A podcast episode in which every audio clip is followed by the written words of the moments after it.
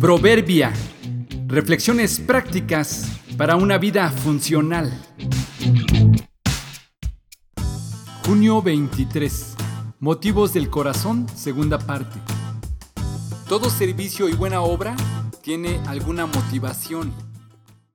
Por el resultado que se obtiene podría pensarse que todo acto de bondad tiene un origen piadoso, pero sabemos que en la realidad no siempre es así, porque hay actos benéficos que pueden ser inspirados en motivaciones equivocadas, como el ser adulados, reconocidos o simplemente por un cargo de conciencia que disminuirá haciendo buenas obras. Todo servicio y buena obra está motivado por algo. El problema no está en la motivación en sí, sino cuando ésta es equivocada o hipócrita. Pero ¿cómo saber si los actos de servicio que hacemos tienen un origen desviado?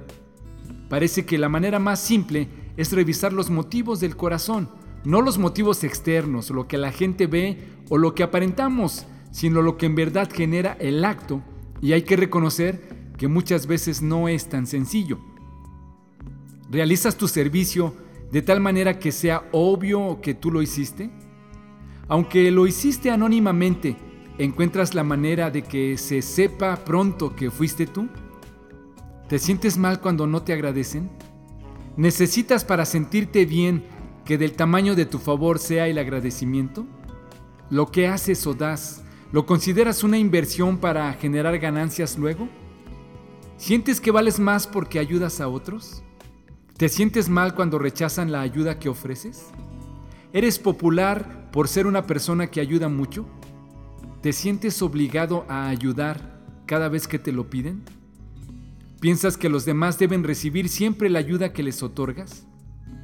Estas y otras preguntas podrían ayudarnos a revelar un poco de nuestras motivaciones.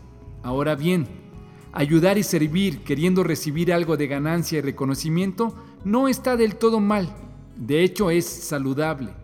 El conflicto aquí es cuando lo hacemos fingiendo que es desinteresado y que no buscamos nada. Eso es falsa modestia que nos genera frustración y a la larga amargura del corazón. Pidamos a Dios que nos dé valor para reconocer los motivos de nuestro corazón y si encuentras alguno que se ha equivocado, no dejes de ayudar, mejor reconócelo y enmiéndate. Así que no nos cansemos de hacer el bien. A su debido tiempo cosecharemos numerosas bendiciones si no nos damos por vencidos. Gálatas 6:9